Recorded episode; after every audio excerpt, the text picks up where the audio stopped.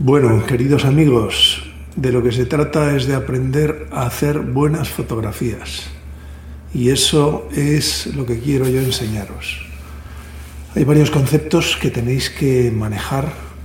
Son fáciles, pero es importante entenderlos si se quieren hacer fotografías en condiciones. Sea cual sea la cámara que uno emplea, porque las cámaras tienen más o menos distancia focal, tienen una lente más o menos grande, tienen un sensor más o menos grande, tienen una sensibilidad más o menos grande, pero todas la tienen. Los rangos es lo que cambia. ¿no? Hay cámaras que valen 30.000 euros y hacen mejores fotografías que cámaras que valen 500 euros. Pero con una cámara de 200 euros se pueden hacer fotografías extraordinarias. Entonces, los tres conceptos más importantes que hay que manejar están todos relacionados, como es lógico, con la luz. Porque ¿qué es lo que capta el sensor de una cámara de fotos? ¿Qué es lo que entra a través de la lente de una cámara de fotos? Pues lo que entra es una luz reflejada, reflejada en el objeto que queremos fotografiar.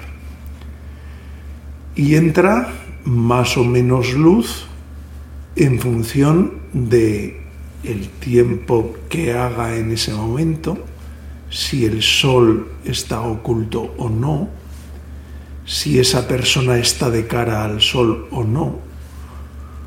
O sea, por una parte son características propias del objeto a fotografiar.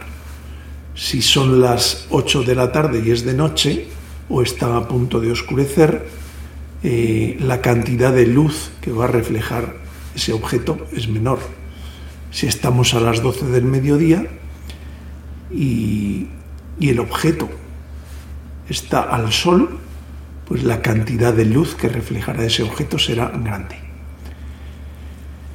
Entonces, por una parte tenemos características del objeto y por otra parte características de la cámara esa luz reflejada que le llega a la cámara, en función de la primera característica que vamos a analizar, que se llama apertura de diafragma, esa luz que se refleja del objeto entra más o menos a la cámara.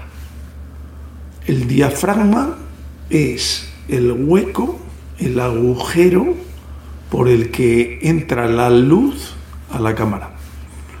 La luz, como se divide en fotones, a mí me gusta hablar de fotones. Más cantidad de fotones, menos cantidad de fotones. Fotones más brillantes, o sea, con más energía, fotones menos brillantes.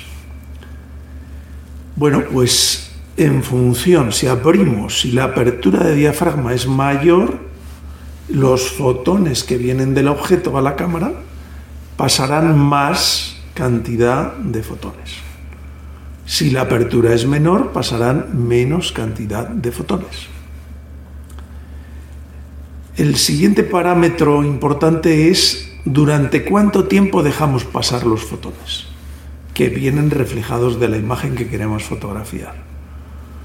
Si los dejamos pasar un segundo, digamos que nuestro sensor, nuestra cámara, estará expuesta a esa cantidad determinada de fotones durante un segundo. Si los dejamos pasar un segundo dividido entre 125, uno partido por 125 segundos, pues entrará una cantidad de fotones 125 veces menor que si tuviéramos un tiempo de apertura de un segundo. Esos fotones que entran por el diafragma durante un tiempo determinado llegan a la lente. Las lentes suelen ser lentes convergentes. Lentes convergentes. Los fotones entran unos paralelos a otros cuando llegan a la lente, pero la lente los converge, los agrupa. Los agrupa, los lleva hacia un punto focal, hacia un punto focal. Y desde ese punto focal hay una distancia determinada hasta el sensor, donde se van a imprimir esos fotones, donde esos fotones van a generar una energía en cada píxel. Así que hemos hablado de apertura de diafragma, de apertura de diafragma, de tiempo de exposición, shutter, S-H-U-T-E-R, shutter. Y después está eh, lo que se llama ISO, que es la sensibilidad que tiene cada píxel de ese sensor. Es un sensor eh, hecho de una forma electrónica, una oblea, y, esos fotones cada van a eh, activar, van a energizar, van a excitar cada uno de los píxeles.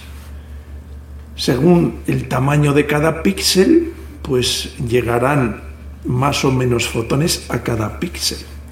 Según el tamaño del sensor, tendrá píxeles y píxeles más o menos grandes.